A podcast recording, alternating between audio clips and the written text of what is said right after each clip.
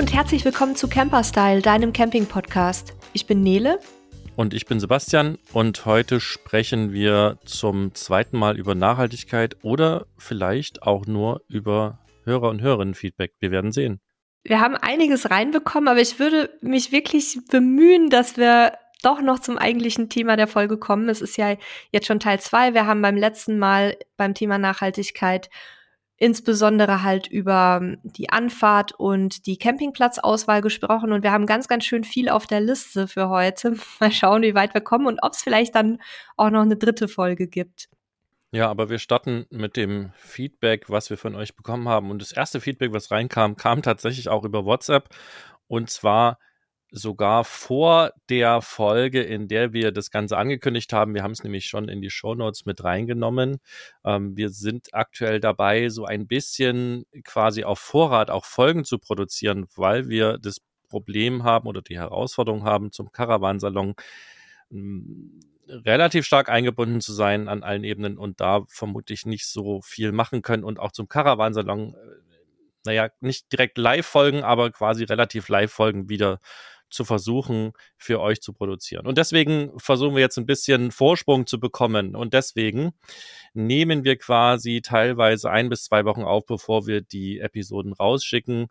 Und äh, daher sind jetzt manche Ankündigungen vielleicht in den Shownotes schon mal drin, aber noch nicht im Podcast. Aber das ist ja gar nicht so wichtig. Wieder zurück zum, zum Feedback. Ähm, und zwar hat uns die Caroline geschrieben, liebe Nede, lieber Sebastian, eins vorab, ich bin ein großer Fan von eurem Podcast und bei wichtigen Fragen schaue ich immer erst bei euch im Blog nach, ob ich konkrete Tipps zu meinen Problemen finde. Das ist sehr, sehr gut, Caroline, bitte behaltet das bei und alle anderen, ihr solltet das auch machen. Unbedingt. ein Spaß beiseite. Also wir haben tatsächlich, wir sind sehr Ratgeber und, und ähm, tipporientiert bei uns im, im Magazin. Das heißt, ihr könnt da halt sehr, sehr viel nachlesen von unserem Know-how. Und sie schreibt, äh, bei der Kritik zu den Reisefolgen würde ich mich dennoch gerne anschließen. Von der Italien-Folge war ich zum Beispiel etwas enttäuscht. Nur schon, äh, da die besprochene Reise offenbar bereits im Jahr 2019 stattgefunden hatte. Und äh, seither hat sich aus bekannten Gründen ja auch vieles geändert. In Klammern Geschäfte mussten zwischenzeitlich schließen. Außerdem konnte ich in dieser Folge nur wenig konkrete Campingtipps mitnehmen. Deshalb finde ich die heute erwähnte Idee, Reisefolgen mit mehr konkreten Campingbezug zu verbinden, super. Ah ja, und natürlich bin ich schon wieder mit der aktuellen Folge durch und freue mich auf nächste Woche. Ja, danke fürs Feedback. Ich glaube, da haben wir ja schon relativ viel zu gesagt. Das, das Spannende ist halt, dass auch die Italien-Folge bei einigen Feedbackern und Feedbackerinnen äh, positiv weggekommen ist und, und sehr gut angekommen ist. Und das zeigt eben letzten Endes, dass einfach die Geschmäcker unterschiedlich sind. Schickt euch oder schickt uns trotzdem, wenn ihr Sachen nicht gut findet. Und wir gucken trotzdem immer, dass wir eine große Bandbreite an Themen unterbringen. Schon immer den Camping-Fokus machen und ja auch das Feedback von uns mitnehmen und vielleicht auch nochmal die eine oder andere zusätzliche Frage stellen. Ich glaube, ansonsten haben wir ja dazu schon alles weiter gesagt. Vielen Dank auf jeden Fall fürs Feedback. Dann hat uns wieder unsere liebe Barbara geschrieben. Von ihr bekommen wir ja sehr häufig Feedback und haben sie letztes Jahr persönlich auch auf der Messe getroffen. Vielleicht sehen wir uns dieses Jahr wieder, würde mich freuen. Sie schreibt, liebe Nille, lieber Sebastian, ich bin nicht böse, wenn ihr meinen Beitrag nicht vorlest, denn ihr bekommt zum Thema Einkaufen bestimmt viele Rückmeldungen und ich muss ja nicht immer meinen Senf dazu geben. Doch, doch, macht es bitte auf jeden Fall. Ist immer super von dir zu lesen. Das Thema hat äh, ja auch nicht unbedingt etwas mit Camping zu tun. Trotzdem schreibe ich euch, was mir bei dem Podcast heute am 23. Juli, das war ist, äh, ein bisschen älter, die Mail, ähm, zu dem Thema durch den Kopf gegangen ist. Das Thema on, zum Thema Online oder vor Ort einkaufen finde ich, es kommt ganz darauf an. Erstens, wo ich wohne, zweitens, was ich kaufen möchte, drittens, was ich für ein Einkaufstyp bin, viertens, ob es unbedingt etwas Neues sein muss, Klammer auf Nachhaltigkeit, Klammer zu. Passt ja auch wieder so ein bisschen zur heutigen Folge. Ein Beispiel zu eins. Ich wohne in einer mittelgroßen Stadt und habe hier vier Baumärkte zur Auswahl, die ich zu Fuß, per Fahrrad oder wenn es etwas Größeres zu transportieren gibt, mit dem Auto schnell und auf kurzem Weg erreichen kann. Ich wähle den, bei dem ich die Erfahrung gemacht habe, von Fachleuten gut beraten zu werden und nicht den, bei dem angelernte Hilfskräfte genauso ratlos wie ich durch die Regale gehen und mir die Beschreibungen auf der Ware vorlesen. Würde ich auf einem Dorf wohnen oder hätte ich nur Geschäfte mit schlechter oder keiner Beratung am Ort, würde ich vermutlich sehr viel mehr online bestellen und mir liefern lassen. Bei der Online-Bestellung habe ich den Vorteil, dass ich auf Rezensionen zurückgreifen kann, wenn ich sie kritisch lese. Das ist auch ein ganz wichtiger Punkt, da immer genau hinzuschauen, finde ich. Ein Beispiel zu zweitens. Zum Lebensmitteleinkauf fahre ich mit dem Fahrrad auf den Wochenmarkt zum Erzeuger oder zu einem ähm, LM-Laden in der Nähe. Weißt du, was LM-Laden ist, Sebastian? Lebensmittel. Ah, Lebensmittelladen, jetzt, Entschuldigung, ja, ich stand gerade ein bisschen auf der Leitung. Kleidung, insbesondere Hosen und Schuhe, würde ich niemals online bestellen, denn ich muss die Sachen anprobieren und lasse mich auch gerne beraten. Ein Beispiel zu drittens. Mein Mann und ich bummeln in unserer Stadt und auch im Urlaub gerne durch eine belebte Fußgängerzone, schauen in die kleinen Läden und durchstöbern die Auslagen. Dabei kommt es oft zu Spontankäufen von Dingen, die wir gar nicht auf der Einkaufsliste hatten. Das mag nicht immer nachhaltig sein, macht uns aber Spaß. Unser Sohn zum Beispiel ist vom Einkaufstyp her genau das Gegenteil. Er hasst Shoppingtouren durch volle Innenstädte. Bis auf Brot und Brötchen vom Bäcker, das ist auch der einzige Laden, den es in seinem Dorf gibt, bestellt er fast alles online. Kartons mit Lebensmittelzutaten für ganze Menüs werden ihm per Paket geliefert oder gar das fertige Essen per Lieferservice ins Haus gebracht. Zu viertens, ich überlege oft, ob es bei dem, was ich brauche, unbedingt Neuware sein muss.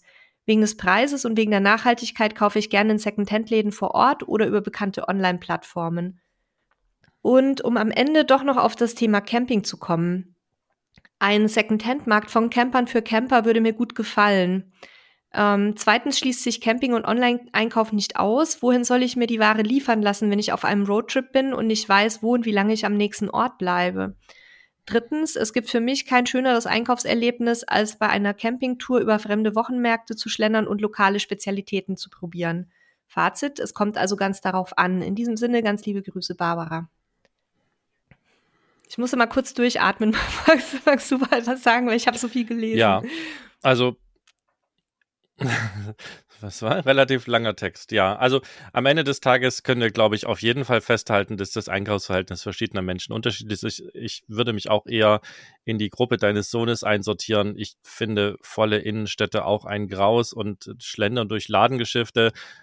Da habe ich ganz selten mal ein bisschen kurz Lust drauf, aber meistens eher nicht. So und äh, demzufolge bestelle ich halt auch lieber online, weil es für mich einfach Vorzüge und Vorteile hat. Hm, ich, ansonsten haben wir ja auch in unserer, in unserer äh, zweiten Folge sozusagen des Themas auch nochmal, ich vor allen Dingen klar gemacht, dass die, die erste Aussage sicherlich erstmal sehr hart und sehr ähm, verkürzt war. Und äh, ihr habt ja dann auch mitbekommen, dass es durchaus Punkte gibt, ne, wo ich äh, lokal einkaufe, Baumarkt zum Beispiel, gehen wir auch in der, in der nächsten oder einem der nächsten Feedbacks nochmal drauf ein und so weiter, gibt es durchaus Punkte oder die lokale Bäckerei oder auch der lokale Supermarkt. Also Lebensmittel sind zum Beispiel was, was ich nur dann online bestelle, wenn ich es halt lokal nicht bekomme. Das passiert ab und zu, aber auch da stelle ich fest, wenn man dann mal durch verschiedene Läden mit offenen Augen geht, findet man auch tatsächlich immer mehr Dinge, die man dachte, dass man sie im normalen Laden gar nicht bekommt. Vielleicht aber zu den letzten Punkten noch ein paar Gedanken auch aus unserer Erfahrung. Wie mache ich das dann mit Camping, äh, wenn ich unterwegs bin und dem, dem Online-Shoppen? Ähm, eigentlich funktioniert es relativ gut. Das war ja genau das, was uns die letzten oder also vor Corona die fünf, sechs Jahre beglitten hat, weil wir ja dauerhaft auf Reisen waren und quasi, ähm, wenn wir was online bestellt haben, auch immer gucken mussten, wo sind wir, wie lange sind wir da und wie können wir da was hinschicken lassen. Und in Deutschland hat das sehr gut funktioniert mit den Packstationen, primär von DHL. Mittlerweile gibt es auch ein paar andere. Amazon hat ja selber mittlerweile locker und auch einige andere Anbieter experimentieren damit. Und spannend oder super war es einfach immer, Sachen dahin liefern zu lassen. Manchmal konnte man sich auch in Ladengeschäfte Dinge liefern lassen, also was weiß ich, Hermes und DPD und auch ein paar andere Dienste haben ja die Möglichkeit, dass man sich in Partnershops sozusagen Dinge liefern lassen kann. Das hat sehr gut funktioniert. Ähm, da gab es auch, glaube ich, nie Probleme. Man muss es natürlich ein bisschen timen und da ist man dann eben auf die Zuverlässigkeit der Angabe im Online-Shop angewiesen und da bin ich wieder bei meiner Erfahrung. Das klappt bei Amazon super gut, ja, und ähm, ich möchte keine Prozentzahlen nehmen, sagen, aber so bei einem Drittel der anderen Shops eher gar nicht. So, also bei vielen schon. Also wir haben selbst sogar Visitenkarten äh, im Vorfeld, weil wir irgendwie ähm, das vergessen hatten, dass wir auf einer Messe welche brauchen, äh, schnell nochmal vorher bestellt und dann zu so einem ähm, Fahrradhändler in der Nähe der Messer liefern lassen und so eine Geschichten. Also das klappt eigentlich meistens relativ gut. Es gibt halt immer Ausnahmen und da kommt man dann ein bisschen ins Ruder und muss halt gucken. Und ich habe es halt auch schon erlebt, dass Ware dann nicht rechtzeitig ankommt, habe ich ja auch davon berichtet. Da ist aber heute eigentlich das Schöne, dass man bei vielen Paketdiensten dann online darauf reagieren kann. Also man hat ja einen Tracking-Code und meistens zusammen mit dem Tracking-Code und seiner Postleitzahl kann man das Paket ein Stück weit steuern. Also man kann dann eben sagen, hey, ich möchte es irgendwo ablegen lassen oder ich möchte es umleiten in der Region oder ich möchte eine, eine Zustellung an einem anderen Tag oder auch ich möchte die Annahme digital oder beziehungsweise online verweigern. Also all das ist möglich. Das habe ich zum Beispiel letztens gemacht, als eine Bestellung halt viel zu lange gedauert hat und erst losgeschickt wurde, als ich quasi schon wieder auf dem Weg nach Hause war. Also das lässt sich eigentlich ganz gut organisieren ähm, und das ist halt immer dann sinnvoll, wenn man in irgendwelchen Regionen ist und irgendwelche ausgefallenen Dinge braucht, die man halt vor Ort nicht bekommt. Ja, nur ganz kurze Ergänzung dazu. Uns ist es tatsächlich schon mal passiert, dass wir dann einen Monat an, einer, ähm, an einem Stellplatz in Spanien festhingen, weil das Paket nicht kommen wollte. Das lag aber tatsächlich nicht am Versender, sondern an den lokalen Postdiensten, die irgendwie nicht so gut damit klargekommen sind. Aber generell haben wir da auch ganz gute Erfahrungen mitgemacht.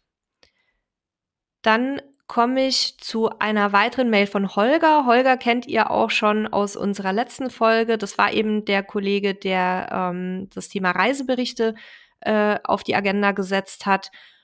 Holger schreibt, hallo ihr zwei. Erstmal vielen Dank, dass ihr direkt schon im nächsten Podcast auf meine Anmerkungen ausführlich eingegangen seid. Und nein, ich bin nicht derselbe Holger wie der von vor mir. Wir hatten ja zwei Holgers letztes Mal. Noch eine Ergänzung zu meinem Kommentar ist mir zu wenig Camping. War gar nicht so gemeint, dass ihr jetzt die Reiseberichte lasst oder mehr Richtung Camping biegt, auch wenn mir das sicherlich gefallen würde. Wollte euch nur meine Vorliebe kundtun. Mir reicht es vollkommen, wenn man am Titel und oder an den Shownotes erkennen kann, wenn es mal wieder um Reiseberichte und Co. geht. Dann kann ich diese einfach skippen, setzt aber auch gerne Kapitelmarken, dann kann man einfacher vorspulen zum Thema Geiz ist geil und Ladengeschäfte. Auch wenn ich hier Sebastians Argumenten zustimme, Respekt, das so provokant und deutlich darzulegen. Ich würde jetzt aber mal vermuten, dass das nicht jeder so gut aufnimmt. Apropos deine Redegeschwindigkeit, Sebastian, ich höre euren Podcast auf 1,5-facher Geschwindigkeit. So schnell kann es also nicht sein. Eventuell ein Tipp für Hörerinnen, denen das zu schnell ist. Podcast-Player können auch verlangsamen. Viele Grüße, Holger. Ja, also zu den Kapitelmarken, das ist halt was, was wir im Schnitt machen müssen, ähm, weil wir das ansonsten zeitlich nicht hinbekommen. Und da liegt so ein bisschen aktuell bei uns der Hase im Pfeffer, dass das nicht so einfach ist, weil das jemand schneidet, der nicht so mit dabei war. Und äh, also lange Rede, kurzer Sinn, die Kapitelmarken sind eine relativ teure Geschichte, weil dafür müsste wirklich nochmal jemand den Podcast sich anhören und die Kapitelmarken setzen. Und den Aufwand scheuen wir tatsächlich ein bisschen ähm, weil wir das mal eine Weile probiert haben und äh, der gefühlte Nutzen relativ gering war. Aber wir nehmen es nochmal mit und gucken nochmal, ob wir da irgendwie eine sinnvolle Lösung für finden. Ähm, ja, ansonsten sind wir generell Freunde davon, unsere Meinung auch zu sagen und auch wenn die vielleicht bei anderen nicht so gut ankommt, ähm, das trotzdem zu tun. Und was aber natürlich auch wichtig ist, auch hier in so einem Podcast, lässt sich selten, außer wenn wir es jetzt so ausführlich wie jetzt mit diesem Thema machen, natürlich auch die volle Bandbreite so deutlich überbringen, weil ihr habt ja gemerkt, meine erste Aussage war sehr, sehr hart. Und als ich dann nochmal mehr Zeit hatte, mich dazu zu äußern, hat man auch, oder habe ich auch für mich selber gemerkt, dass es zwar schon irgendwie so ist, aber es da eben eine ganze Menge ähm, Ausnahmen und auch andere Erlebnisse gibt. Und dafür braucht es halt dann auch entsprechend Zeit und die passt halt nicht immer. Aber nichtsdestotrotz, wir haben auch für uns entschieden, uns mehr Zeit für Themen zu nehmen. Deswegen, ähm, Nele hat das vorhin so gesagt, wir versuchen das unterzubringen. Ich bin da ehrlich mittlerweile jetzt viel lockerer und sage, was, was wir in die Episode reinbringen, das kriegen wir rein und was nicht, das nicht. Ähm, dafür gibt's halt dann die nächste Episode und ihr werdet uns schon schreiben, wenn ihr das alle richtig blöd findet und dann können wir das auch wieder ändern. Solange machen wir erstmal den Stiefel quasi weiter. Und ja, zum, zum Hören und der Geschwindigkeit, ich glaube, da gibt's halt sehr unterschiedliche, auch es ist wie beim Einkaufsverhalten, ne? es gibt halt Menschen, die kommen mit sehr schnell gesprochenen Worten sehr gut klar und es gibt Menschen, die kommen damit nicht gut klar. Und ähm, aber das ist ein guter Hinweis nochmal, dass gerade die Podcast-Player ähm, ja die Möglichkeit haben, die Geschwindigkeit hoch oder runter zu schrauben. Und falls ihr das nicht wusstet, das könnt ihr auf jeden Fall natürlich verwenden. Wir versuchen so unsere Standardsprache oder Sprechgeschwindigkeit zu benutzen, jetzt nicht extra betont langsam zu sprechen. Ich habe es jetzt übertrieben und es Ich habe aber tatsächlich auch schon Kollegen gehabt, die haben im Podcasten angefangen, haben in irgendeinem Workshop gelernt, man muss langsam und deutlich sprechen und haben es dann völlig übertrieben gemacht. Ja, kann man tun, wenn die Zielgruppe komplett äh, gerne langsame äh, Audio-Files hört, dann ist das völlig in Ordnung. Aber da wir einfach so unterschiedliche Hörer und Hörerinnen haben, glaube ich, müsst ihr das auf eurer Seite regeln. Und das kann man. Und das, damit danke nochmal, Holger, für den Hinweis. Ähm, auf jeden Fall in den Playern und in jedem Podcast-Player tatsächlich tun. Für uns ist es halt auch wichtig, dass wir irgendwie so bleiben, wie wir sind und auch da merkt man ja manchmal, dass man mal überlegen muss bei irgendwas oder, oder dass man mal bei einem Thema emotionaler wird und dann automatisch lauter und schneller spricht. Bei anderen Themen sind wir so ein bisschen geerdeter. Und ich glaube, das gehört auch ein Stück weit zu uns dazu. Und ich würde mich jetzt auch unwohl fühlen, damit mich da komplett zu verstellen, nur um dann wie, ein, wie irgendwie ein Profisprecher zu klingen. Denn das sind wir halt einfach nicht. Und ich glaube, das muss man bei einem Podcast auch nicht sein. Kommen wir zum nächsten Feedback. Genau, wollte ich gerade sagen, das ging ja auch noch mal in erster Linie an dich. Magst du mal vorlesen? Dann lese ich es mal vor. Genau, Ergänzung von Anonym, in Klammern der mit der Kritik zum Online-Kaufen. Und äh, die Nachricht ist, hallo, ich habe die Folge gehört, auch Sebastians Meinung, äh, diese kam jetzt etwas anders rüber, das war etwas positiver. Mit einigen seiner Erfahrungen hat er recht, und äh, klar, einige Verkäufer haben auch den Beruf verfehlt, in Klammern kürzlich beim Baumarkt. Dann schauen Sie doch mal im Internet. Hat nicht mal mein Kollege, äh, er hat nicht mal seinen Kollegen gefragt, in Klammern. Also, ne, das ist natürlich was, was, was gar nicht funktioniert. Ähm, dann geht's weiter, aber ich gebe nicht nur den Sebastians, in Klammern jetzt nicht persönlich nehmen, Schuld an den massenhaften Internetkaufverhalten. Das hat so viele Gründe, wie Sebastian auch sagte. Da können wir Stunden darüber diskutieren und ich glaube, Sebastian und ich hätten einen schönen Abend zusammen. Vor 25 Jahren habe ich bei der Weiterbildung zum Handelsfachwirt äh, oder äh, bei der Weiterbildung wurde gesagt, Einkaufen wird zu einer Erlebniswelt. Da konnte ich mir nichts darunter vorstellen. Heute ist es so auf Neudeutsch, wir gehen shoppen als Freizeitgestaltung. Klar, ich als Unternehmer muss aufpassen, dass ich mit der Zeit gehe, sonst gehe ich mit der Zeit. Ja, das ist ein schöner Spruch, ne? Wenn man nicht mit der Zeit geht, geht man mit der Zeit. Äh, das ist Unternehmen wie Kodak oder Nokia auch schon passiert. Ja, und es ist auch letzten Endes eine, eine ganz normale Geschichte, was Unternehmen passiert. Und äh, letzter Satz, konzentriert euch einfach auf euer Thema Camping, für mich mit vielen technischen Themen. Liebe Grüße, ich lese mal nicht vor, wo es herkommt, äh, weil wir wollen ja weiter anonym bleiben. Also ich glaube, dass das Unternehmen sozusagen ihren Zenit erreichen und dann auch sterben, ist eine normale Geschichte. Und ich möchte behaupten, dass allen Unternehmen dieses Schicksal blüht, manchen früher, manchen später und bei manchen kommt es halt sehr überraschend. So gerade Nokia, ähm, da hat man so schnell nicht damit gerechnet, glaube ich, ähm, auch bei Nokia selber. Und das ist aber genau das Problem. Wenn es sehr gut läuft, wird man träge und ähm, ruht sich zu sehr auf seinen Lorbeeren aus. Und das ist der, der tödlichste oder das der potenziell tödlichste Moment für Unternehmen. Und das ist ja übrigens das, was wir auch schon sehr lange immer mal wieder kritisch beim Thema Campingbranche aufgreifen, dass es da ja jetzt auch sehr, sehr lange sehr, sehr gut gelaufen ist und irgendwann wird der Punkt kommen, wo man wirklich mal mit echten Innovationen um die Ecke kommen sollte. Und da ist ja auch so ein bisschen, dass wir da schon lange drauf warten. Also bezieht sich jetzt eben nicht nur auf, auf einzelne Händler oder einzelne Firmen, sondern teilweise auch auf ganze Branchen, die sich sehr, sehr lange sehr kommod eingerichtet hatten. Und da schauen wir jetzt auch mal auf der nächsten Messe, um jetzt wieder den Campingbezug herzustellen, was sich da jetzt im Moment so alles tut. Und das ist tatsächlich im Camping eine, also es ist nicht so, dass Camping nicht auch innovativ ist. Also es gibt da durchaus eine ganze Menge Unternehmen, die innovative Sachen äh, bringen. Aber es gibt eben auch sehr viele Unternehmen, für die die Innovation von Jahr zu Jahr bedeutet, wir haben jetzt mal das, die orangenen Streifen durch blaue Streifen ersetzt. Ja.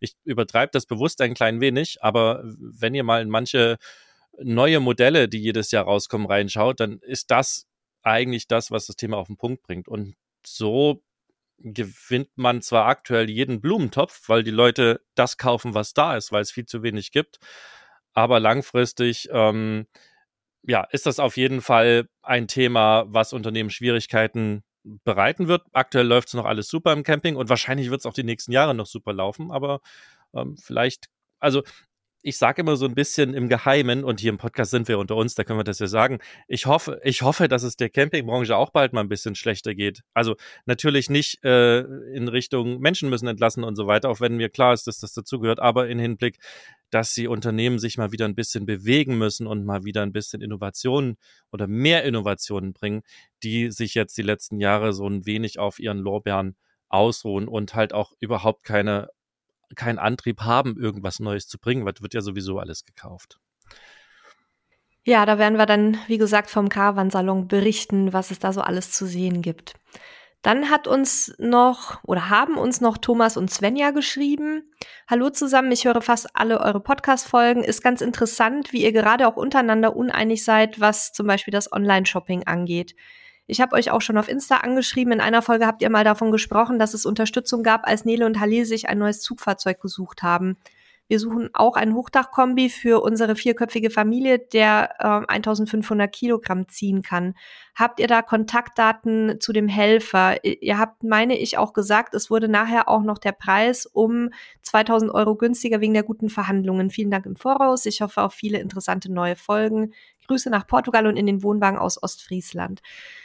Ähm, ich habe dir, Thomas, schon geschrieben per Mail, das war, glaube ich, gestern oder vorgestern, und habe dir den Kontakt nochmal durchgegeben. Ähm, ich wollte das jetzt nur in der Folge auch nochmal sagen, falls jemand anderes auch Interesse dran hat. Das war damals über den Camper Findeservice mit ähm, Andreas, der auch schon, ich glaube, zweimal bei uns im Podcast war zu verschiedenen Themen, der sich da wirklich sehr gut auskennt. Ich weiß nicht im Moment, wie ähm, viele Aufträge er gerade annehmen kann. Aber wer da irgendwie Bedarf hat, der kann sich da gerne mal melden, camper-findeservice.de. Und ja, du hast es richtig im Kopf, Thomas. Das, äh, der Andreas hatte damals auch sehr, ja, damals war, war ja erst letztes Jahr im Herbst, hatte da auch nochmal sehr gut nachverhandelt und es war, ich habe es jetzt nicht mehr genau im Kopf, aber ich meine auch 1800, 2000 Euro die Ecke, ähm, die er da nochmal rausschlagen konnte für uns. Ja, dann gehe ich direkt mal zum nächsten Feedback und ähm, das kommt auch von jemandem, der schon mal geschrieben hat. Das erfahren wir jetzt gleich im, im Feedback ein bisschen mehr dazu. Hallo Nele, hallo Sebastian. Erstmal vielen lieben Dank dafür, äh, dass ihr euch neben unserem intensiven E-Mail-Austausch auch äh, in der Episode so ausführlich mit meinen Fragen und dem Audioproblem auseinandergesetzt habt. Man fühlt sich bei euch als Hörer wirklich verstanden und ernst genommen. Zu meinem Audio-Feedback. Ich habe die Folge am Samstag nicht in gewohnter Umgebung, Klammern im Auto, sondern nur am Handy hören können da wir ein paar Tage mit unserem Wohnmobil, in Klammern mit der Polly, also der Name des Wohnmobils, unterwegs waren. Nachdem ich sie mir gestern nochmal im Auto angehört hatte, bestätigt sich mein erster Eindruck. Ihr habt das Problem Lautstärkeunterschied für mein Empfinden gelöst. Glückwunsch und nochmal vielen lieben Dank dafür. Der Dank gehört an der Stelle vor allen Dingen Halil und Nele, die beide zusammen nochmal daran äh, gewerkelt haben, so dass das also äh, deutlich besser nochmal angepasst ist. Die Änderungen an äh in Anführungszeichen Normalisierung scheint es gebracht zu haben. Ich konnte euch ohne lauter und leiser zu drehen gut verstehen. Bei dir, Nele, konnte man heraushören, dass du dieses Mal wieder in einem anderen Raum gesendet hast. Das tut der Tonqualität aber keinen Abbruch und bringt euren Podcast nochmal eine interessante, klare, äh, kleine Abwechslung. Feedback zum Inhalt. Danke, Sebastian, dass du deine Einstellung zum Online-Offline-Shopping nochmal ausführlich beleuchtet hast. Diese kam in der ursprünglichen Folge, in äh, der du von durchweg schlechten Einkaufserlebnissen gesprochen hast, den lokalen Händlern gegenüber sehr negativ rüber. Du hast jetzt von deinen Erlebnissen im Einzelhandel und damit auch von dir als Persönlichkeit erzählt. Großer Respekt und großes Lob dafür. Danke dafür, dass du äh, hier auch lobende Worte für den lokalen Händler gefunden hast. In dieser Folge hast du dich ja sogar als Fan lokaler Baumärkte geoutet. Ja, auch wenn das Angebot hier in Portugal durchaus besser sein könnte, äh, Anmerkung von meiner Seite. ähm, ich habe die Erfahrung gemacht, dass es beim Einkaufen sehr oft darauf ankommt, äh, wie ich selbst auf die Leute zugehe. Wenn ich zum Beispiel mit einem Lächeln in einen Laden gehe, hat das eigentlich immer einen positiven Effekt auf mein Gegenüber. Ich suche mir, wenn möglich, auch gern den, die Verkäuferin aus, von der sich, äh, von der ich bedient werden möchte. Einem Verkäufer, der Augenkontakt vermeidet oder sich wegdreht, laufe ich nicht hinterher. Dies soll meine Erfahrung, meine Erfahrung widerspiegeln und dich, euch nochmal darin bestätigen, wie komplex das Thema ist. Da bin ich absolut bei dir. Ähm, ich kann mir eure interne kontroverse Diskussion, die ihr zu dem Thema geführt habt, wirklich gut vorstellen.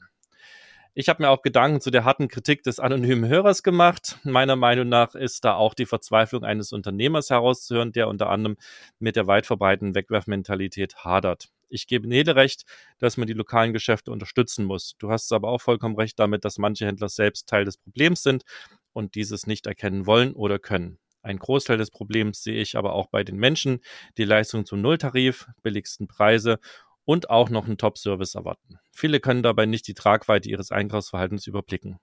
Dieses Verhalten hat sich im Laufe der Zeit entwickelt und ist mit Sicherheit auch durch die großen Online-Händler dahin gesteuert worden.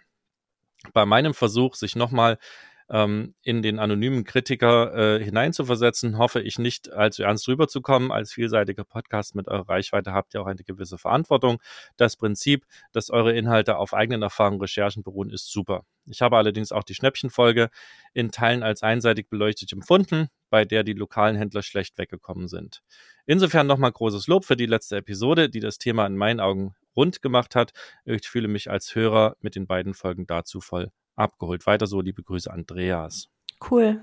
Vielen Dank, Andreas. Auch für die ganz ausführliche Rückmeldung nochmal, wo du ja die verschiedenen Argumente auch gegeneinander abgewogen hast. Und ähm, das zeigt ja auch, wie, wie auch ihr das, diese, diese Themen unterschiedlich auffasst und wie auch ihr selber teilweise so ein bisschen vielleicht ähm, da im Zwiespalt steckt.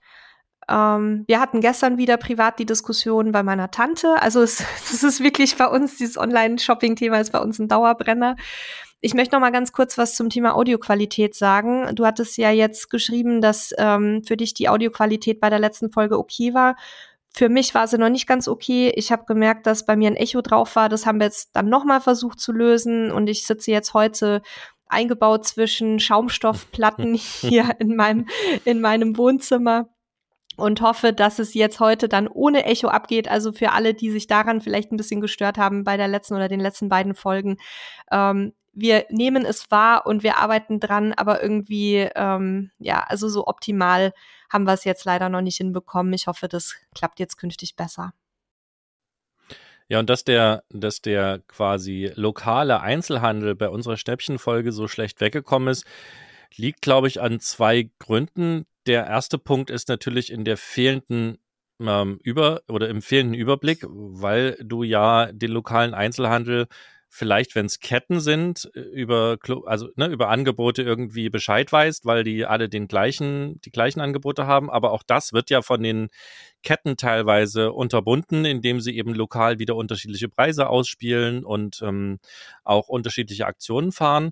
Und zum anderen, äh, dass wir halt auch also lokale Campingangebote noch viel weniger ähm, benutzen, weil ja so ein Campinggeschäft noch viel rarer ist in der Akt oder in der in der näheren Umgebung als ich sag mal ein Supermarkt oder oder vielleicht ein, ein anderes Ladengeschäft des täglichen Bedarfs. Deswegen kommt das ganze Thema relativ ähm, ja, äh, also kam das einfach vielleicht aus deiner Sicht zu kurz. Das mag auch so sein, aber da fehlt uns halt einfach das Wissen zu. Und auch da ist meine, mein, meine Einkaufserfahrung sehr gemischt. Also ich, wir haben teilweise Campingläden gehabt, die waren super geil. Also ich kann mich da an eine Erinnerung, ähm, irgendwo da in der, in der Detmolder Bielefelder Ecke, da gehe ich auch tatsächlich, wenn ich was brauche und in der Nähe bin, immer wieder hin, weil ich dort so hammergeil beraten werde. Und ich habe aber auch dort äh, in der Gegend andere erlebt, wo ähm, so nicht mal jemand irgendwie äh, nötig fand, jemanden, also einen anzusprechen, wenn man da im Laden suchend rumlief. Aber wie gesagt, es ging ja um Schnäppchen und um günstig kaufen. Und vielleicht ist die dritte Ebene auch noch die, dass natürlich Ladengeschäfte eben ähm, den, den Laden ja auch finanzieren müssen und das Personal, was da vor Ort nochmal ist, zusätzlich finanzieren müssen und demzufolge häufig eine andere Preisstruktur haben, als es ein Online-Shop haben kann. Das ist beides natürlich kein Muss, aber ein kann. Und demzufolge auch du ja immer so ein ich sag mal, einen gewissen Aufschlag haben kannst und ähm, demzufolge auch in unserer Welt, da lassen wir uns aber auch gerne von euch natürlich äh, korrigieren und vielleicht hat auch Nele gleich noch eine andere Meinung zu. In unserer Welt ist sozusagen das Online-Shopping erstmal aus Kundensicht der günstigere Weg. Ob er nachhaltig ist oder sonst was, das können wir alles diskutieren, aber es ist häufig halt tatsächlich, wenn man richtig vergleicht, ein günstigerer Weg und der einfachere. Also man kann vor Ort durchaus auch sehr günstig kaufen, dann ähm, braucht man halt ein bisschen mehr Informationen und Zeit. Aber ähm, wir haben ja ein paar auch Läden genannt, die zum Beispiel Angebotsseiten haben, die nicht nur online vertreten sind, sondern wo es auch Läden gibt. Ähm, also ich habe es jetzt schon tausendmal genannt, ähm, Autarker, aber es gibt eben auch ähm, Fritz Berger mit mit Lokalen, das sind ja dann Filialen in verschiedenen Städten. Ähm, Gibt es auch Obelink, da weiß ich jetzt nicht genau, ob die auch eine Angebotsseite haben. Ich meine ja. Also wenn, dann findet ihr die in den Shownotes zur Folge. Ähm, da ist halt dann auch immer die Frage, wenn es so riesige Geschäfte sind, wie nachhaltig ist es da einzukaufen.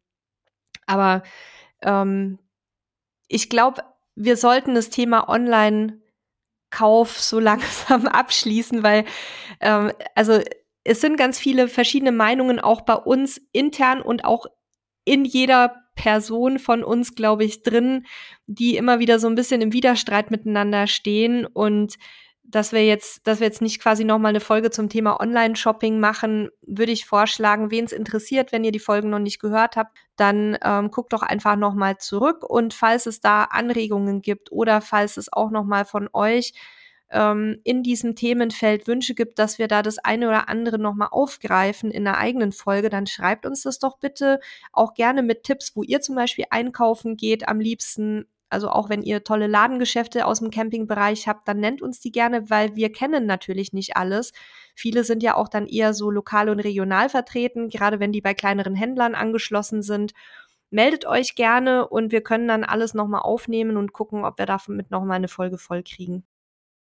So, und ähm, es ist zwar gerade noch ein Feedback reingekommen, ich habe da auch, also über WhatsApp, ich habe da gerade einmal reingeguckt. Es ist nichts Aktuelles, deswegen können wir das einfach dann auch nächste Folge vorlesen. Und deswegen würde ich sagen, kommen wir jetzt mal zum eigentlichen Thema. Und zwar ist es die Nachhaltigkeit. Ja, ich würde sagen, wir machen vielleicht dann beim Thema Strom weiter. Das ist ja so ein eine ganz wichtige Frage, die uns auch in unseren Communities immer wieder begleitet. Also wie man sich mit der Stromversorgung am besten einrichten kann, ähm, wie man Stromverbrauch senken kann unterwegs, wenn man eben nicht unbegrenzte Ressourcen hat. Und also wir machen es im Grunde wie zu Hause auch, dass wir halt Verbraucher abschalten, wenn die nicht genutzt werden, egal ob wir am Landstrom hängen oder ob wir mit unserer Powerstation unterwegs sind ähm, ist vielleicht nochmal anders, wenn man eine Solaranlage hat, äh, wo dann eben die Ressourcen sozusagen aus dem Himmel fallen.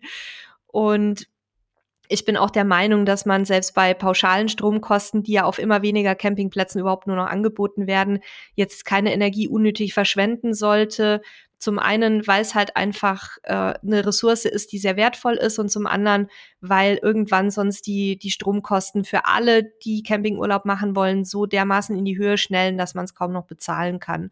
Das heißt also, Klimaanlage halt wirklich nur dann laufen lassen, wenn es nicht anders geht.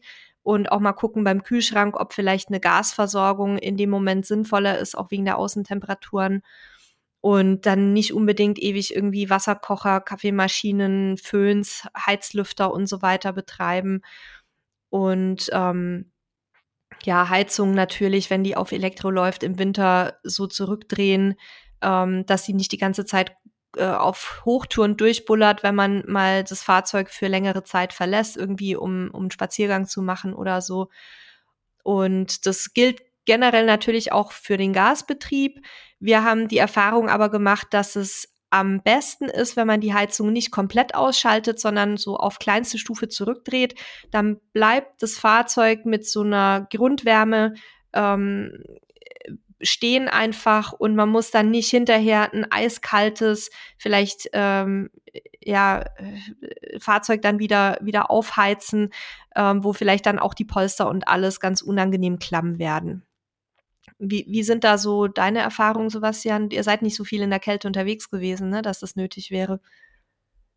Nee, mein Tipp wäre, fahrt halt in den Süden. Wenn es draußen kalt ist in Deutschland, ist es da warm. Aber nein, das funktioniert natürlich nicht immer. Nein, ähm, wir waren im Winter tatsächlich beim Süden, deswegen aber auch da wird es ja nachts kalt und ähm, was, was vielleicht ein wichtiger Punkt ist, dass Gas ein günstigerer Energieträger ist als Strom.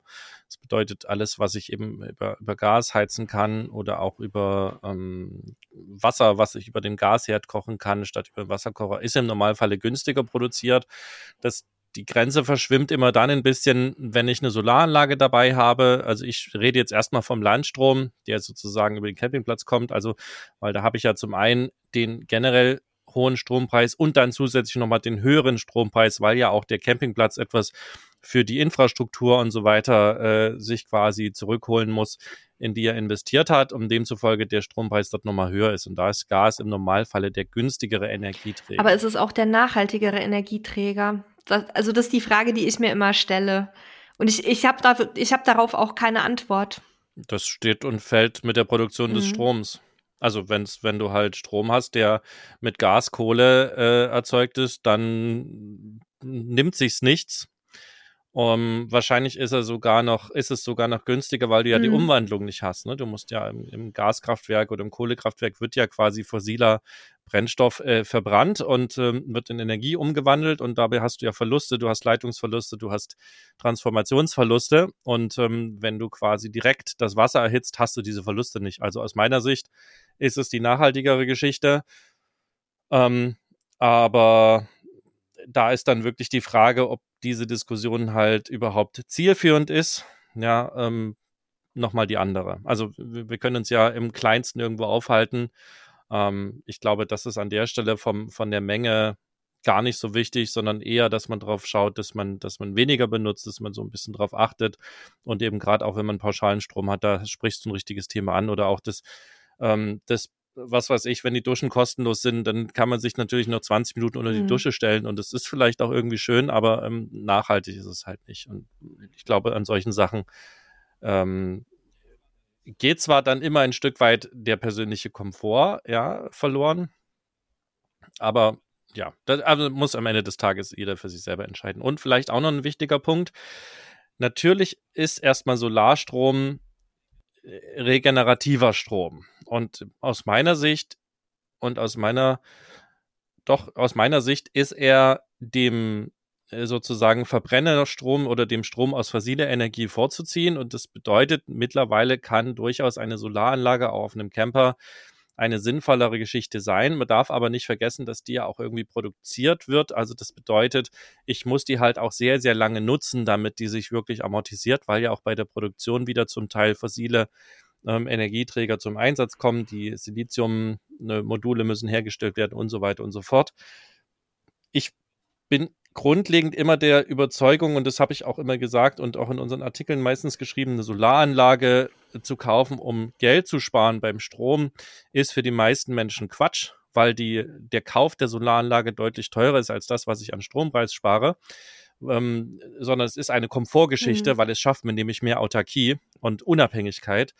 Es kann aber tatsächlich in der heutigen Zeit ähm, wenn wir über das Thema Klima und so weiter sprechen, durchaus nochmal eine andere Perspektive dazukommen, die das Ganze oder, oder mehr rechtfertigt. Ehrlich gesagt muss ich aber auch gestehen, dass mir dazu zu der Produktion halt Zahlen fehlen, um halt wirklich da mal genau auch Aussagen treffen zu können, ähm, wie energieintensiv auch die Produktion so einer, also du hast ja zum einen die, die Solarzellen, die produziert werden müssen und zum anderen ja auch die Batterie, die produziert werden muss. Und da müsste man halt einmal gucken, wie die Klimabilanz ist. Und ähm, aber vielleicht kommt auch irgendwann der Zeitpunkt, wo es egal ist. Hauptsache, wir vermeiden äh, das Abfackeln von ähm, quasi äh, irgendwelchen Gas- und Kohlevorräten und dann kann es eben sinnvoll sein. Also wie gesagt, ist sehr schwieriges Thema. Bisher eher eine Komfortgeschichte, so eine Solaranlage, kann aber natürlich mit steigenden Strompreisen und so weiter doch auch sinnvoller werden. Also ich habe versucht, ähm, zu dem Thema Solaranlage und ähm, Klimabilanz zu recherchieren. Und es ist wirklich sehr, sehr schwierig, da auch die Quellen sauber auseinanderzuhalten, weil natürlich ähm, äh, veröffentlichen Solaranlagenhersteller und Vertreiber und äh, alle, die damit irgendwie geschäftlich zu tun haben, allerhand Informationen zu diesem Thema. Und da dann wirklich auch bei, bei ähm, zum Beispiel öffentlich-rechtlichen Medien oder auch anderen Blogs oder so immer klar zu haben, woher die ihre Informationen beziehen, wenn die so eine Rechnung aufstellen. Das war fast unmöglich. Deswegen bin ich da immer sehr, sehr vorsichtig.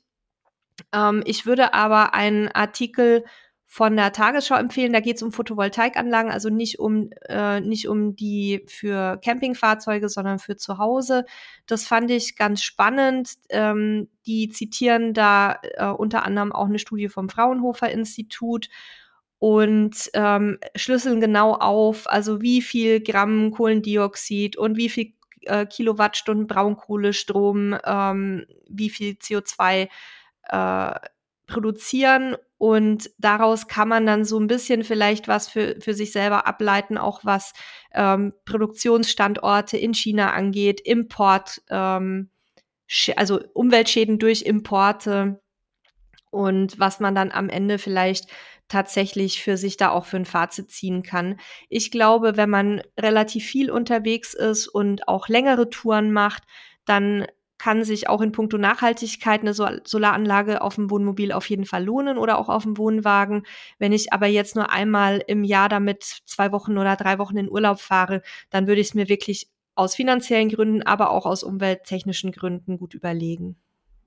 Kann aber natürlich auch sein, ja, mit so einer aktuellen tragbaren Powerstation und einem tragbaren Solarmodul, wenn euch das ausreicht, dass das auch wieder eine andere Geschichte ist, weil ich das ja auch an anderer Stelle benutzen kann, vielleicht in meiner Gartenhütte, wo ich äh, irgendwie noch ein bisschen Strom brauche oder gut zu Hause als Notstromgerät. Äh, wir haben ja gemerkt, äh, dieses ganze, ganze Geschreibsel über Blackouts und die Panikmache ist ja nicht aufgetreten. Die meisten Leute, die sich sowas gekauft haben, um vom Blackout geschützt zu werden, haben gemerkt, jo, warum sonst, dass ich es mir angeschafft habe. Ähm, aber natürlich, wenn du in der Gegend lebst, wo ein Stromausfall passieren kann, also zum Beispiel in Portugal ein Thema, ähm, dann kann natürlich so eine, so eine tragbare Anlage auch nochmal einen anderen zweiten Einsatzzweck haben. Also ihr seht, das große Problem ist, dass nichts einfach ist. Also man kann sie es einfach machen, ja, das, das äh, ist durchaus okay, aber die Realität und die Welt da draußen ist eben nicht einfach, die ist kompliziert und meistens oder an vielen Stellen, gerade so einer Solaranlage, ist es auch für viele Menschen überhaupt nicht nachvollziehbar, was alles eine Rolle spielt und überhaupt nicht genau äh, zu entscheiden.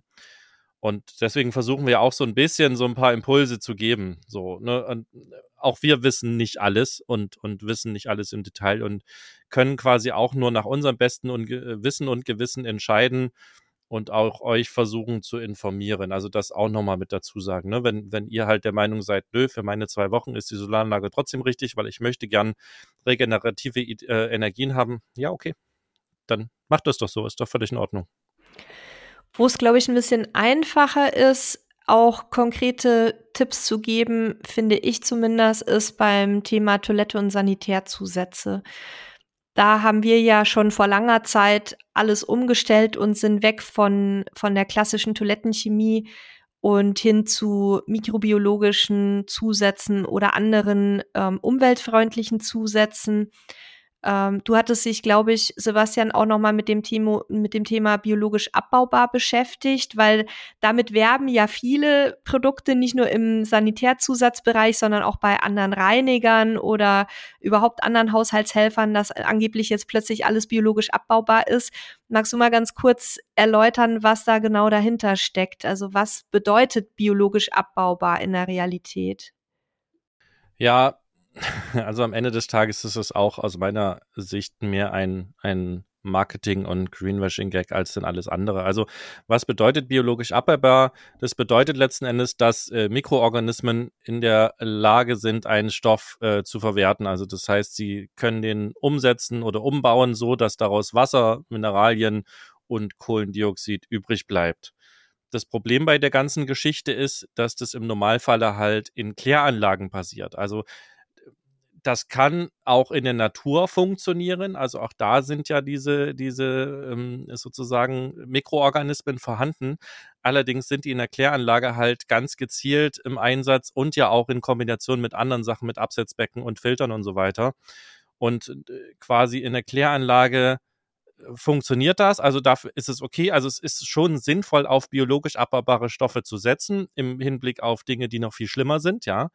Ähm, aber äh, wichtiger Punkt ist, der Kram muss halt trotzdem in eine Kläranlage, weil keiner wirklich bisher so richtig untersucht hat, was eigentlich ähm, passiert, wenn ich den Kram halt irgendwo in der Umwelt ganz, also ausbringe, ne? Wenn ich halt meine biologisch, ab, biologisch abbaubare Seife, mein Seifenwasser irgendwo in den Wald kippe, wie lang bleibt das da? Was richtet das für Schäden an? Also lange Rede, kurzer Sinn. Biologisch abbaubar bedeutet, jo, macht nicht so viel Schaden oder funktioniert ganz gut in der Kläranlage, heißt aber nicht, ihr könnt euch damit halt am Strand einfach waschen mit der Seife und es im, ins Meer kippen oder irgendwo in den Wald kippen, ähm, weil da weiß eben keiner, wie lange das funktioniert und vor allen Dingen, was ja auch beim Abbau wiederum an Nebenprodukten entsteht, die wiederum andere Schäden hervorrufen. So, das also generell zum Thema biologisch abbaubar. Ich spreche es deswegen nochmal an, weil es auch viele Menschen da draußen gibt, die dann irgendwie freistehen und dann der Meinung sind, ja, guck mal, ich habe ja hier die Seife dabei und ist hier biologisch abbaubar, da kann ich mich ja ganz normal waschen und mein Abwasser in den Wald kippen. Kann man machen. Ähm, hat aber keiner irgendeine Ahnung, was das halt genau dann bedeutet und was das alles ausrichten kann. Ja, also was du jetzt schon für Seifen und so weiter angesprochen hast, gilt natürlich auch für Sanitärzusätze. Ähm, es ist, wie du gesagt hast, weniger schlimm als die richtigen Chemiebomben. Da haben wir ja auch relativ ausführliche Artikel zu dem Thema schon geschrieben, deswegen reiße ich es jetzt nur so ein bisschen an. Ähm, diese klassische Toilettenchemie, die man so kennt von den ganz großen Herstellern, die ist ähm, voll von unterschiedlichsten chemischen Verbindungen. Und wenn wir hier über Chemie reden, dann meinen, also dann meinen wir ähm, künstliche, Sto künstlich erzeugte Stoffe und Verbindungen. Ähm, weil im Grunde ist ja das ganze Leben Chemie. Also auch jeder, jeder organische Stoff ist am Ende Chemie. Aber wir, wir verwenden den Begriff jetzt so, ähm, wie er im Volksmund halt verwendet wird, im Unterschied zu den ähm, naturbelassenen Produkten, auf die ich dann gleich noch zu sprechen komme.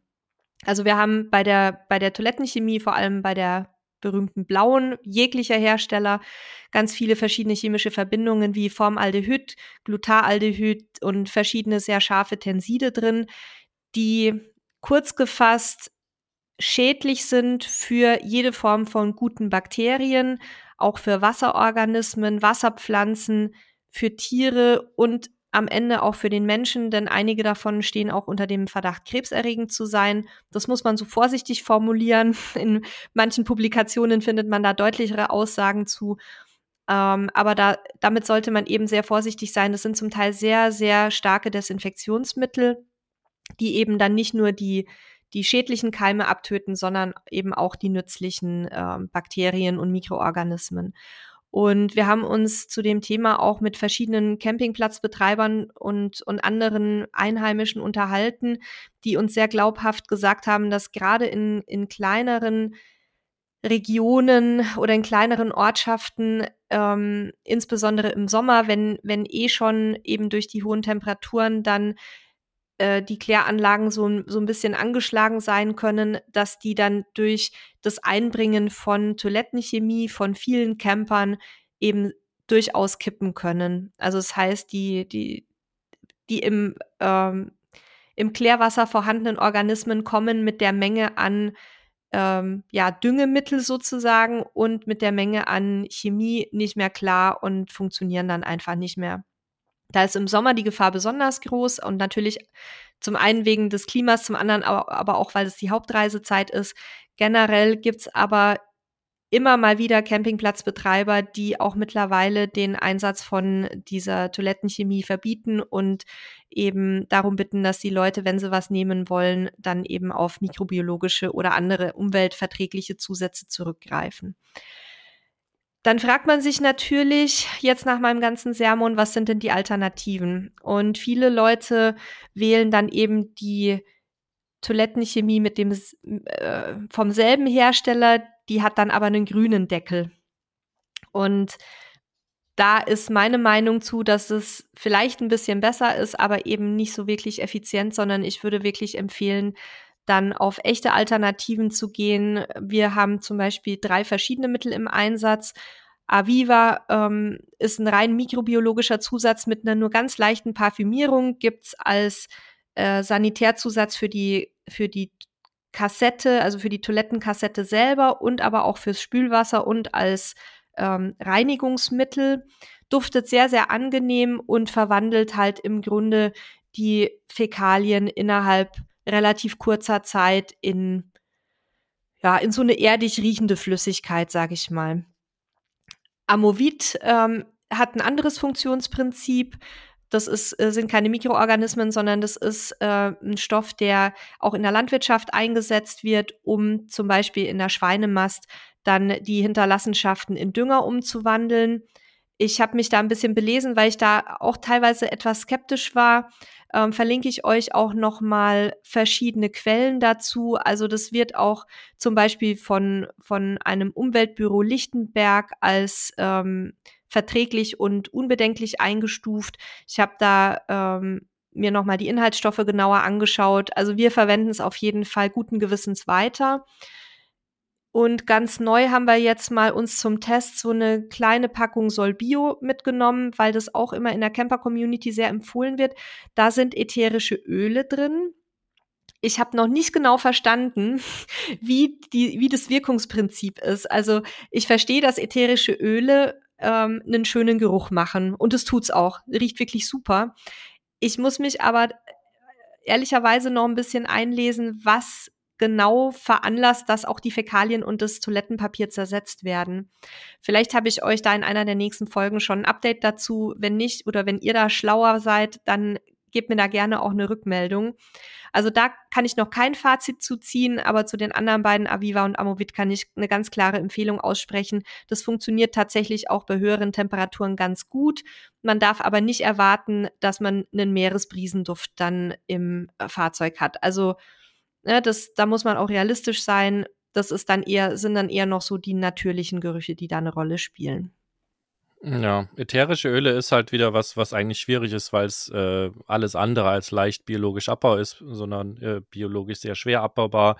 Deswegen wäre ich da schon wieder skeptisch. Und letzten Endes, was aus meiner Sicht viel geschickter ist, sich mal mit dem Sogsystem zu beschäftigen, dann muss man nämlich häufig gar keine Toilettenchemie einsetzen. Das ist das, was wir gemacht haben. Ähm, und natürlich häufiger mal entsorgen. Das geht wieder gegen den Komfort, dass man halt sehr lange autark ist. Um, aber wenn, also Sogsystem, äh, kurz zusammengefasst, äh, dockt sozusagen an die Toilettenkassette an, baut dort mit einem kleinen Ventilator ein Abluftsystem quasi ein, sodass der, der Geruch abgesaugt wird. Der ist ja eigentlich immer nur dann schlimm, wenn man quasi gerade drauf sitzt und die Öffnung äh, zur Kassette offen hat. Ansonsten ist das ja ein geschlossenes System, wenn alles dicht ist. Und ähm, das saugt quasi die, die Abluft etwas ab. Das geht ein bisschen zu Lasten des Nachbarn, äh, weil die, die Abluft oder der Geruch geht ja irgendwo hin und er ist dann entsprechend draußen. Ähm, allerdings, wenn ihr, wenn der Nachbar halt weiter weg ist, ist es im Normalfall kein Problem. Äh, solltet ihr aber dran denken. Das haben wir in unserem Euromobil so gemacht und haben da die letzten zwei, drei Jahre, als die Chemie dann irgendwann alle war, die wir mitbekommen hatten, auch gar keine Chemie mehr einsetzen müssen, selbst im Hochsommer. Ja, es hat so einen gewissen Geruch schon gehabt, also es ist nicht alles geruchsneutral, ähm, war aber für uns völlig okay. Und eine, eine andere Variante, äh, die wir jetzt hier auch noch nicht besprochen haben, ist halt das ganze Thema Trocken-Trenntoilette. Auch wenn wir da natürlich wieder mit anderen Sachen um die Ecke äh, kommen. Äh, das heißt, wir, wir haben ja irgendwie eine, eine Kunststofftüte, die dann irgendwo drin ist. Die kann man zwar natürlich wieder eine recycelte benutzen und ähnliches, aber da hat man wieder andere Punkte. Was jetzt besser ist, kann ich nicht entscheiden, aber auch eine Trockentrenntoilette ist durchaus eine interessante Geschichte, weil sie eben ähm, auch auf Chemie, äh, also die, die chemischen Verbindungen, die Chemiezusätze sozusagen verzichtet. Inwieweit dann die Plastiktüte besser oder schlechter ist und äh, also das kann ich einfach nicht sagen. Da fehlt mir das, das Fachwissen dann wirklich dazu. Da beschäftigen wir uns ja gerade so ein bisschen intensiver damit, weil wir im Campingbus eine Trenntoilette drin haben, die wir auch testen im Moment. Bin ich auch gerade im Kontakt mit dem Hersteller und im Wohnwagen haben wir ja die normale ähm, Kassettentoilette, die eigentlich fast jedes Campingfahrzeug standardmäßig hat. Und ich muss sagen, ich habe tatsächlich jetzt, anders als ich dachte, so ein bisschen in letzter Zeit mit der Trenntoilette gehadert. Also wir testen die jetzt schon seit ein paar Monaten und ich bin eigentlich total begeistert von dem System, habe aber festgestellt, dass irgendwie entweder wir noch Anwendungsfehler machen oder ähm, das Ganze vielleicht doch nicht so geruchsneutral ist, wie die Fans immer sagen oder vielleicht auch für sich empfinden. Und das grenzte dann oder das gipfelte dann bei uns darin, dass wir sehr oft entsorgt haben oder sehr oft entsorgen, was natürlich dann auch wieder die Anzahl der Plastiktüten erhöht. Ähm, da bin ich noch nicht für mich klar. Also das Thema Trenntoilette hatten wir ja sowieso gesagt, greifen wir irgendwann noch mal in in einer eigenen Folge auf, um da noch mal ein Fazit zu ziehen, auch ein persönliches und vielleicht auch noch mal mit einem Gast zu sprechen. Also da da bin ich irgendwie noch so ein bisschen zwiegespalten, muss ich sagen. Ähm, ein anderes Thema, was vielleicht noch ganz interessant ist, wir haben ja immer wieder die Frage auch wegen Toilettenpapier, ob man da wirklich dieses äh, besonders gut zersetzbare aus dem Campingfachhandel braucht, wo dann vier Rollen, glaube ich, irgendwie, wie viel kostet gerade? Fünf, sechs Euro die Ecke, meine ich. Habe ich zuletzt mal gesehen. Wir meinen nein. Also wir benutzen hier das ganz normale ähm, zwei, maximal dreilagige Recycling-Toilettenpapier. Das zersetzt sich in aller Regel sehr gut. Also wir haben damit noch keine schlechten Erfahrungen gemacht und vor allem entsorgen wir halt nicht stark verschmutztes Toilettenpapier ähm, nochmal gesondert, und geben das dann am Ende mit in den Restmüll. Also das kann man auch machen, aber auch wenn man es in die, in die Kassette mit reingibt, mit einem zweilagigen Recyclingpapier kann man eigentlich nicht viel falsch machen, unserer Erfahrung nach. Ja, ähm, ich glaube, toilettenmäßig reicht es und das hast du gerade sehr schön selber gezeigt, wie eben der persönliche Komfort gegen die Nachhaltigkeit spielt, weil äh, ja, es riecht dann halt vielleicht ein ganz klein bisschen mehr. Ich habe das ja gerade auch bei der Sog gesagt, es ist nicht geruchsneutral, das ist eben das Thema Komfort versus Nachhaltigkeit, wo wir sehr häufig für uns Entscheidungen treffen müssen. Ja, gucken wir mal ins Geschirr rein. Da gibt's letzten Endes äh, so zwei, drei Dinge, die man machen kann. Das eine ist ja äh, das Thema Spülmittel. Ähm, erster Schritt biologisch abbaubar gucken. Ich habe ja gerade schon gesagt, das bedeutet erstmal nur, dass es halt zumindest in der Kläranlage relativ gut abgebaut werden kann. Das bedeutet auf gar keinen Fall, dass man sein äh, Spülwasser irgendwo in die Natur kippen kann, ohne dass da irgendwas Schlimmes mit passiert. Ähm, dann gibt es die Möglichkeit, auch Seife einzusetzen. Also Klassiker ist die Kernseife die ist sicherlich ein bisschen besser, aber auch da muss man ein bisschen aufpassen. Ähm, äh, idealerweise ist, sind das äh, ganz normale Pflanzenöle, die dann verseift wurden, ohne ätherischen Öle, die da beigesetzt werden, damit es gut riecht. Dann ist man relativ nachhaltig unterwegs. Bedeutet auch noch nicht, dass das Abwasser dann äh, was in der Natur zu suchen hat, weil auch da ähm, sind eben Seifen und äh, Tenside und so weiter, die sich bilden, ähm, die nicht gut für die Natur sind. Und vor allen Dingen sollte man halt extrem vorsichtig sein in der Nähe von Gewässern, weil die Seifen eben den pH-Wert verändern und das eben zum zur Zerstörung von Lebensraum von ähm, Wassertieren führen kann. Also sprich, nachhaltig heißt immer oder heißt ganz selten, dass es halt wirklich gut für die Natur ist. Das wäre tatsächlich, wenn ihr nur Wasser nutzt zum Spülen, aber da haben wir eben das Thema, wir haben Fett an unserem Geschirr dran, was wir dann vielleicht nicht richtig abkriegen. Aber auch da der Punkt mit warmem oder heißem Wasser kann ich auch schon wieder viele Dinge lösen, die ich mit kaltem Wasser nicht loskriege und dann vielleicht auch ein bisschen auf Spülmittel verzichten.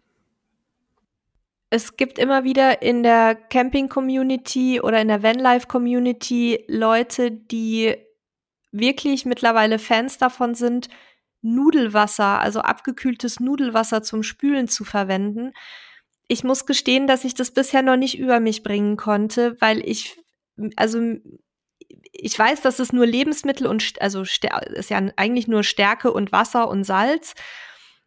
Ähm, wer das von euch vielleicht schon mal ausprobiert hat, gibt uns gerne eine Rückmeldung, wie es funktioniert. Ich habe mich noch nicht so richtig rangetraut, weil irgendwie, ja, ich kann es, also ich will nicht sagen, ich ekel mich davor, aber es ist schon für mich so was, was mir jetzt nicht unbedingt direkt in den Sinn kommen würde. Wir sind aber offen für eure Erfahrungen und ich bin gespannt, ob das einer von euch schon mal getestet hat. Ansonsten Ja, was wir halt in dem Bereich machen, ist tatsächlich äh, eine feste Spülseife zu verwenden. Das ist auch eine reine Pflanzenseife, da sind überhaupt keine Zusätze drin, deswegen duftet die auch nicht und gar nichts und schäumt auch nicht richtig, weil die sehr, sehr wenig oder ja, sehr wenig und sehr sanfte Tenside nur drin hat. Und eben ähm, haben wir meistens waschbare Spülschwämme. Wenn wir es herbekommen aus Naturfaser gerne, ansonsten halt auch welche aus Kunststoff, aber die kann man dann auch bei 60 Grad waschen und dementsprechend lange verwenden. Die sind ganz klassisch. Ich teste, teste gerade neue, weil die alten auseinandergefallen sind. Falls die sich als gut herausstellen, würde ich die dann irgendwann auch noch mal genau mit Marke und so weiter empfehlen. Ja, ansonsten, was wir für uns entdeckt haben, sind zum einen ähm, ähm, waschbare so Spültücher aus, aus Bambusfasern. Ähm, die haben ja den Vorteil, dass man sie waschen kann und dann quasi immer wieder verwenden kann. Und eine zweite Variante, was ich jetzt äh, gefunden habe, das ist jetzt zwar kein nachhaltiges Material, weil es ist aus Kunststoff hergestellt, aber das sind so Netze, zum Abwischen. Und zwar ähm, gerade wenn man, wenn man äh, backt oder wenn man äh, Pfannen hat, wo, wo Dinge angebrannt oder angeklebt sind, dann hast du ja das Problem, wenn du dafür einen Spülschwamm nimmst äh, oder ähnliches, dann sind die danach halt zugesetzt und du schmeißt sie eigentlich weg. Okay, wenn du einen Mehrwegschwamm hast, dann kannst du den wiederverwenden. Und diese Netze haben aber den Vorteil, dass sie quasi durch die Netzstruktur quasi so einen, so einen ich sag mal, Rubbeleffekt haben. Also sprich, du bekommst halt relativ gut die Sachen ab und da sie eben sehr wenig, aus sehr wenig Textil bestehen, kannst du gleichzeitig aber die, äh, was weiß ich, Teigreste oder angebrannten Reste wieder sehr gut entfernen. Also das kann ich noch als Tipp mitgeben, ist zwar wie gesagt vom Material selber nicht nachhaltig, aber kannst du halt unheimlich oft einsetzen und die sind auch waschbar. Also so eine, ich weiß gar nicht, wie die Dinge heißen, irgendwie Abwischnetze, sehen aus wie ein, wie ein, wie ein Obstnetz letzten Endes, nur halt eben als, als viereckiges äh, Stück Stoff. Und die sind halt wirklich auch ganz praktisch, gerade wenn man, wenn man backt und so Teigreste und sowas ähm, wegwischen möchte. Das kann ich auch noch so als Tipp mitgeben. Habe ich noch nie gesehen, würde mich auch persönlich interessieren, wenn du da die irgendwie einen Link oder sowas zu hast. Ja, können wir, können wir mit reinpacken, auf jeden Fall. So, und jetzt haben wir zwar noch ganz viele Themen, aber dadurch wir heute noch mal relativ viel ähm, Hörer und Hörerinnen Feedback hatten, haben wir es noch nicht ganz zu Ende geschafft. Wir haben ja auch schon damit gerechnet, wie ihr zum Intro gehört habt, ja, also äh, da wir tatsächlich jetzt hier schon wieder bei einer Stunde sind, hier an der Stelle jetzt erstmal ein Cut. Wir haben noch einige Themen, die werden wir dann zur nächsten Episode euch erzählen. Wenn ihr jetzt aber hier bis hierhin Tipps habt oder Gedanken habt zu dem, was wir gesagt haben, was wir vielleicht auch in Frage gestellt haben, dann immer her damit. Äh, könnt uns das entweder als E-Mail an podcast.camperstyle.de schicken oder auch per WhatsApp. Wir haben den Link dazu in der Episodenbeschreibung quasi reingepackt. Also da freuen wir uns auf jeden Fall auf euer Feedback, was ihr noch an Tipps habt. Und nächste Woche geht es dazu weiter. Jetzt aber noch unsere Tipps der Woche. Ich habe wieder eine Podcast-Empfehlung. Und zwar wisst ihr ja mittlerweile, wenn ihr uns schon länger folgt, dass ich gerne True Crime Podcasts höre. Und da ist natürlich einer der Klassiker der Podcast Zeitverbrechen. Und die haben aber nicht immer nur so klassische Crime-Fälle, sondern manchmal auch Themen, die so eher ins politische oder ja gesellschaftspolitische reingehen. Und die, die letzte Folge ähm, war die Folge Schattenmenschen. Und die hat mich tatsächlich mal wieder ganz besonders aus den Socken gehauen. Da geht's nämlich um Personen, also männlich wie weiblich, die in der Fleischindustrie, in der deutschen Fleischindustrie als quasi moderne Arbeitssklaven arbeiten. Und wenn man sich mal ein bisschen länger mit der Fleischindustrie beschäftigt oder ein bisschen intensiver, dann weiß man schon, was da teilweise für grauenhafte Zustände herrschen. Nicht nur was eben der Umgang mit den Tieren angeht, sondern auch der Umgang mit den Arbeiterinnen und Arbeitern. War ja zuletzt auch ein großer Konzern in der Corona-Kritik, äh, in der Corona-Phase ganz stark in der Kritik. Aber ich muss sagen, ähm, was ich in dem Podcast gehört habe, das sprengte wirklich jegliche Vorstellungskraft. Also ich, ich kann einfach nicht fassen, dass sowas mitten in Deutschland, in einem Ruhrgebiet oder sonst wo existiert. Ähm, was mit diesen Menschen passiert, das ist einfach unvorstellbar. Und da würde ich jedem, der der bereit ist, äh, die Augen dafür zu öffnen, weil es ist wirklich nicht einfach, würde ich empfehlen, die Folge Schattenmenschen von Zeitverbrechen. Und ähm, das ist, geht ein bisschen mehr in Richtung Nachhaltigkeit, auch dieses Thema. Und dann habe ich noch eine Produktempfehlung, die jetzt auf den ersten Blick vielleicht nicht so viel mit Nachhaltigkeit zu tun hat, ähm, wo ich aber wirklich gerade so ziemlich ähm, begeistert bin davon. Wir haben neue Testprodukte bekommen. Und zwar diese Silvi ähm.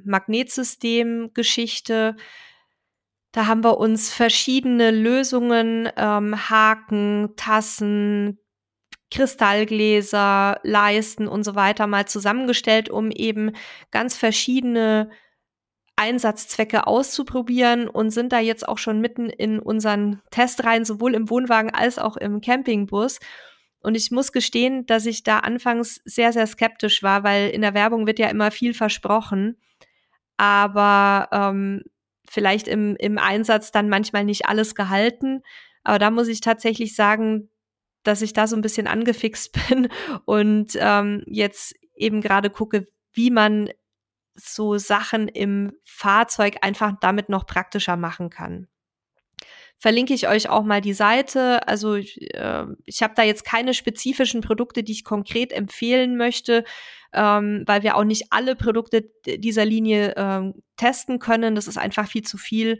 Aber ähm, könnt ihr euch ja mal umschauen, ob da was für euch dabei ist. Ich finde es total klasse. Da sind so, so Pads dabei, wieder ablösbare, die man an Wänden und Tischen befestigen kann mit Haken, mit Gläsern und so weiter. Es sind Leisten dabei für Schlüsselanhänger, für Leinen. Also man kann sich das wirklich ganz toll selber zusammenstellen. Und ähm, ja, wenn ich auch da meine, meine Tests durch habe, dann gibt's da sicherlich auch noch mal mehr Informationen an dieser Stelle. Ja, mein Tipp der Woche ist Reddit das ist ein, ja, das ist quasi so ein, so ein, wie so ein modernes Diskussionsforum kombiniert mit Facebook-Gruppe und äh, Stammtisch quasi. Ähm, also Reddit ist eine große Online-Community, wo es eigentlich zu jedem Thema irgendein sogenanntes Subreddit gibt, also zu einem bestimmten Thema. Also es gibt ein Camping Deutschland Subreddit, wo eben es um, um äh, Deutsche geht, die über Camping schreiben und es gibt eigentlich kein Thema, was es nicht gibt. Ähm, und gerade wenn ich so Problemlösungen suche, die ich, die ich nirgendwo finde, ist, gehe ich tatsächlich zu Reddit und, und gucke danach, ob bei technischen Sachen, aber auch bei, bei anderen Dingen, ähm, kriegt man da häufig ganz gut Hilfe und vor allen Dingen auch Inspiration. Also weil es gibt da auch so Themen Frage Reddit und ähm, wo Leute einfach Fragen stellen, die, also was weiß ich, was habe ich letztens gelesen, welche Anschaffung bis 1000 Euro hat euer Leben wirklich verändert? Ne? Und also klar kann man dann auch losgehen und sich 5000 Sachen kaufen anhand der Empfehlungen, ähm, aber man kann sich halt vor allen Dingen auch ein bisschen inspirieren lassen und eben von, von den Tipps andere Menschen profitieren. Nichts anderes haben wir ja mit den Tipps, die wir euch hier vorlesen, auch quasi gedacht. Ich persönlich ähm, werde mit Reddit nicht so warm, weil ich das irgendwie so ein bisschen unübersichtlich finde. Aber der Halil ist da sehr aktiv und der sagt immer, das ist tatsächlich für ihn heutzutage die einzige Plattform, in der man auch schön und inspirierend miteinander diskutieren kann, wenn man unterschiedlicher Meinung ist und wo wirklich gehaltvolle Tipps kommen, wen, ganz, ganz wenig bis keine Pöbeleien, sondern dass die Leute da wirklich noch versuchen, einander zu helfen. Und ja, glaube ich, ist eine sehr gute Empfehlung. Also es gibt auch da dunkle Ecken, so wie überall, aber es ist tatsächlich auch sehr viel moderiert und es wird eben auf eine äh, relativ gute Diskussionskultur geachtet, weitestgehend. Und mein zweiter Tipp ist wieder ein YouTube-Kanal, äh, den ich für mich neu entdeckt habe. Also ich bin äh, gar kein Mensch, der es irgendwie mit Autotuning hat und irgendwie PS-Monster und hast du nicht gesehen und gleichzeitig bin ich ein Mann, der das nicht ganz unspannend findet. Und den Kanal, den ich entdeckt habe, ist JP Performance. Ähm, ist ein, ist ein, ich glaube, in meinem Alter in etwa JP, ich kenne ihn auch früher aus dem Fernsehen und er hat, macht sozusagen auch wie wir äh, sozusagen sein, äh, sein Hobby zum Beruf. Und während wir halt mit Camping und anderen Themen uns beschäftigen, ist er halt ein Autofanater, der Autos tunt. Und er macht das aber, finde ich, ganz spannend. Man lernt eben auch Dinge dabei über Autos, wie sie funktionieren. Er hat gleichzeitig eine sehr unterhaltsame Art. Also ich, wir haben letztens, äh, letzt, am Wochenende, glaube ich, eine Folge gesehen, da war er bei Harley Davidson und hat sich quasi Motorräder angeguckt und meine Frau sagt so, also ich hätte jetzt nicht übel Bock, mir eine, eine Harley Davidson zu kaufen und damit loszufahren. Und mir ging das in dem Moment ähnlich. Also das, das ist halt ganz spannend und unterhaltsam und man lernt noch die eine oder andere Sache. Deswegen meine zweite Empfehlung. Dann kann ich es mir nämlich sparen, mir irgendein Tuning-Auto vor die Türe zu stellen, was ich sowieso meistens sehr unpraktisch finde und kann da halt so ein bisschen diesem scheinbar in mir schlummernden ähm, Thema ein wenig Befriedigung verschaffen. Ja, das waren die Tipps der Woche. Ähm, ich hoffe, wir konnten euch wie immer mit der Folge was mitgeben. Ihr habt was gelernt. Wenn ihr der Meinung seid, uns fehlt noch irgendeine Erkenntnis oder ein Learning, dann wie gesagt, nehmt mit uns Kontakt auf. Ihr findet auch den neuen WhatsApp-Link in unserer, ähm, in den Shownotes mit drin. Ja, und ansonsten freue ich mich auf nächste Woche. Dann machen wir den dritten Teil zum Thema Nachhaltigkeit beim Camping. Bis dahin, macht's gut. Tschüss. Tschüss.